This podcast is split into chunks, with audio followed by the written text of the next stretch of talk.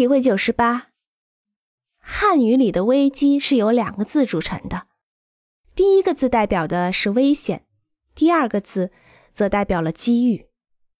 设计的目的不是为了回避问题的存在，而是要在问题之中寻找解决之道。解决问题最好的方法不是让这个问题消失，而是要认识到问题是组成这个世界的必要部分，并且接受它。经常的问题的影响是会被夸大的。体会九十九，付诸行动吧。当你因为一个设计上的问题始终无法得到解决，而导致设计几乎瘫痪的时候，一定不能等到思路清晰后才开始画图。画图不只是简单的表达设计解决方案。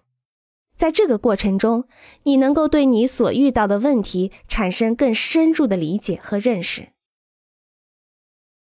体会一百，给设计命名。当你产生一个概念、构思或一些未成型的想法的时候，应该先给它起个名字，比如吃了一半的油炸圈饼、被侵蚀的立方体、分割的体块。陌生人的聚会等，这些带有寓意的名字能够提醒你自己正在创造的东西。随着设计过程的深入和更优秀的概念的产生，可以用新的名字淘汰原有的旧名字。